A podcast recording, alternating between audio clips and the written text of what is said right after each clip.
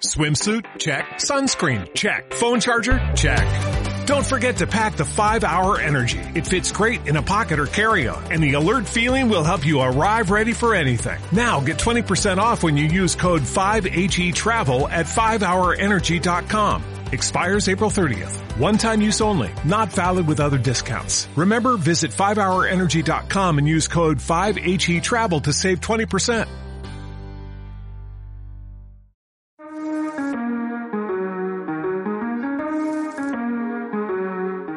Hola a todos, ¿cómo están? Aquí Andrés de Primero Digital. Un gusto saludarles una vez más.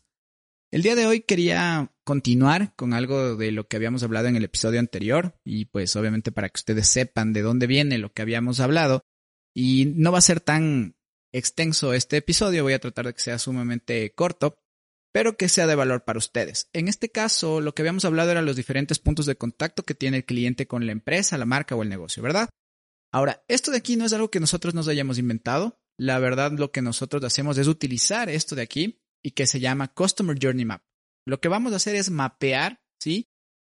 Todas las interacciones, canales, etapas en las que atraviesa este cliente, ¿sí? Mediante nuestra empresa. Es decir, el ciclo de vida de este cliente que tiene con la empresa o negocio, nosotros lo vamos a mapear, colocarlos, en un archivo en lo que vamos a ir viendo cuáles son los puntos de contacto, cómo se siente con nosotros, qué es lo que estamos entregando, cuáles son los canales, en sí muchísimas cosas que podemos ir levantando con referente a esto.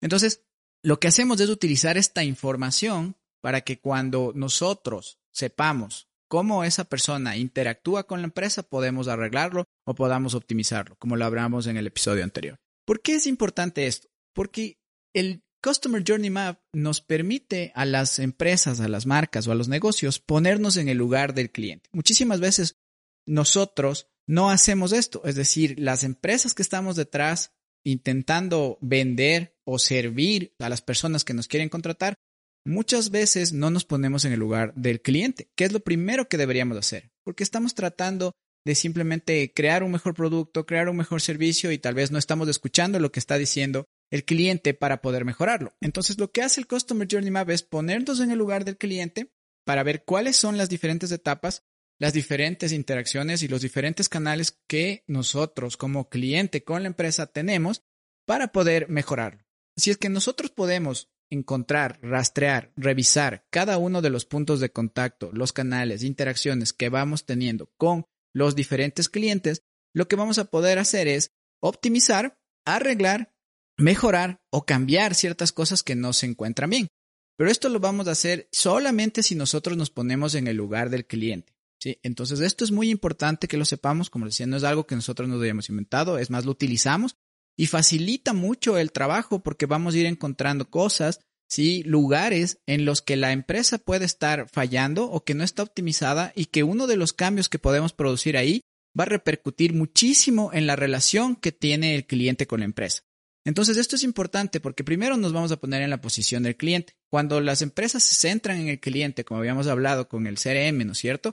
En lo que ponemos en primer lugar al cliente, vamos a poder mejorar esa interacción, ¿sí? Porque la idea no es que nosotros los vendamos una sola vez. Es más, tener una relación duradera va a ser mejor para las dos partes. Nosotros vamos a poder brindar un mejor servicio como empresa, ¿no es cierto? Y los clientes van a poder tener un mejor servicio porque vamos a poder escuchar lo que realmente necesitan o vamos a poder brindar un mejor producto, vamos a poder tener una mejor atención al cliente, servicio al cliente.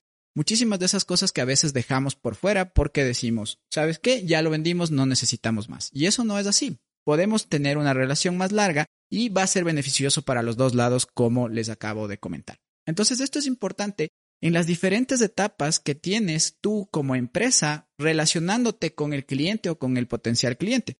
Porque podemos ir desde esa persona que todavía es un potencial cliente, ¿sí? La persona que ya es un cliente y esa persona que ya te compró y que ahora está en la parte de postventa, ¿sí? Entonces podemos mapear todo esto de aquí, ir encontrando los errores o las fallas que tenemos, irlas arreglando, optimizando para que, pues como lo comentaba, poder arreglar todos estos canales, puntos de contacto, todos estos lugares que estamos utilizando para interactuar con el cliente y mejorarlo, como lo habíamos hablado antes. Entonces, esto es súper importante, como les comentaba, porque nos va a ayudar a ponernos en el lugar del cliente y mejorar cualquiera de los puntos, lugares que estemos nosotros en este momento interactuando. Y también se relaciona con algo que ya veníamos hablando en otros episodios, que es la automatización de ciertas tareas, actividades, ¿no es cierto? O llamadas también.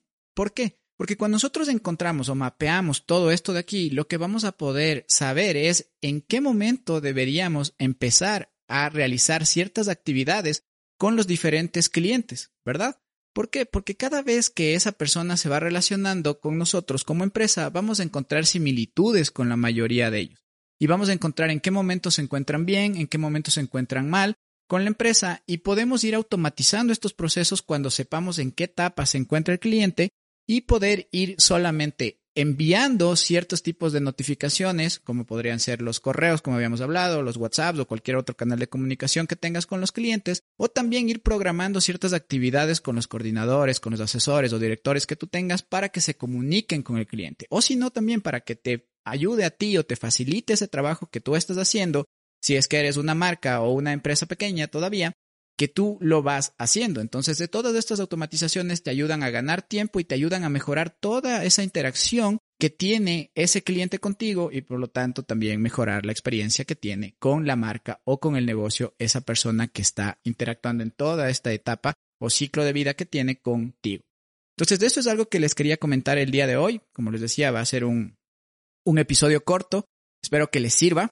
Y eso es lo que les quería comentar. Recuerden que estamos en las diferentes redes sociales como eh, LinkedIn, Facebook e Instagram como Primero Digital C y nuestra página web es primero.digital.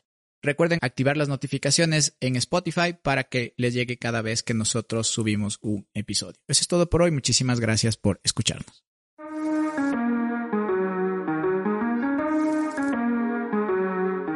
Este episodio del podcast de Primero Digital fue traído a ustedes gracias a Maki Fair Trade. Maki es una compañía de diseño artesanal fruto de cientos de años de tradición, cultura y simbolismos propios de pueblos y culturas originarias en armonía con las nuevas tendencias de consumo consciente y responsable, la moda sostenible y el comercio justo.